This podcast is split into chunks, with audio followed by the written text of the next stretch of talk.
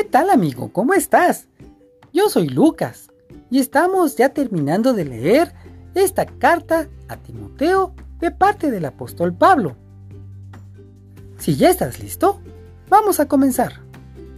Los miembros de la iglesia que sean esclavos deben respetar en todo a sus amos, para que nadie hable mal de Dios ni de las enseñanzas cristianas. Y los que tengan amos cristianos no deben dejar de obedecerlos solo porque ambos son cristianos. Al contrario, deben hacer bien su trabajo y aún mejor, pues lo están haciendo para alguien a quien aprecian y que también confía en Dios. A los miembros de la iglesia y a sus líderes, enséñales que deben obedecer lo que voy a decir. Si alguien enseña algo que no va de acuerdo con las enseñanzas de nuestro Señor Jesucristo, ni con la verdadera religión cristiana, es un orgulloso que no sabe nada y que tiene la mala costumbre de discutir sobre el significado de ciertas palabras. Con esto solo causa envidias, enojos, insultos, desconfianza y peleas en todo momento. Los que hacen eso no son capaces de pensar bien ni conocen la verdad. Piensan que, por medio de la religión, pueden ganar mucho dinero.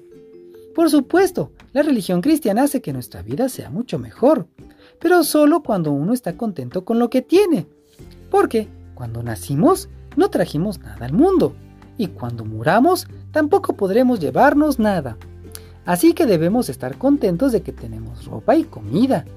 Pero los que solo piensan en ser ricos caen en las trampas de Satanás. Son tentados a hacer cosas tontas y perjudiciales, que terminan por destruirnos totalmente. Porque todos los males comienzan cuando solo se piensa en el dinero. Por el deseo de amontonarlo, muchos se olvidaron de obedecer a Dios y acabaron por tener muchos problemas y sufrimientos. Pero tú, Timoteo, estás al servicio de Dios. Por eso, aléjate de todo lo malo. Trata siempre de obedecer a Dios y de ser un buen discípulo de Jesucristo. No dejes de confiar en Él y ama a todos los hermanos de la iglesia. Cuando enfrentes dificultades, ten paciencia y sea amable con los demás. Imita al deportista, que se esfuerza por ganar la competencia. Haz todo lo posible por ser un buen discípulo de Jesucristo y recibirás el premio de la vida eterna. Dios te llamó y te prometió esa vida cuando delante de mucha gente anunciaste que habías confiado en Dios.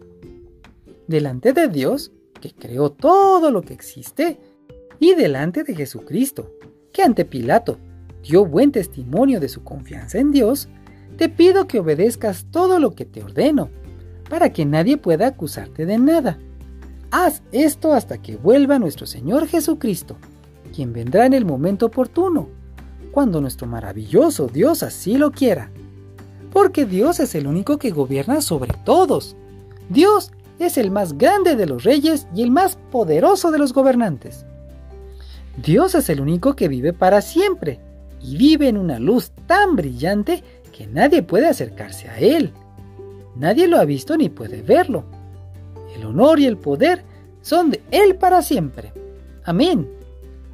Adviérteles a los ricos de este mundo que no sean orgullosos ni confíen en sus riquezas, porque es muy fácil perder todo lo que se tiene. Al contrario, diles que confíen en Dios, pues Él es bueno y nos da todo lo que necesitamos para que lo disfrutemos. Mándales que hagan el bien, que se hagan ricos en buenas acciones. Recuérdales que deben dar y compartir lo que tienen. Así tendrán un tesoro que en el futuro seguramente les permitirá disfrutar de vida eterna.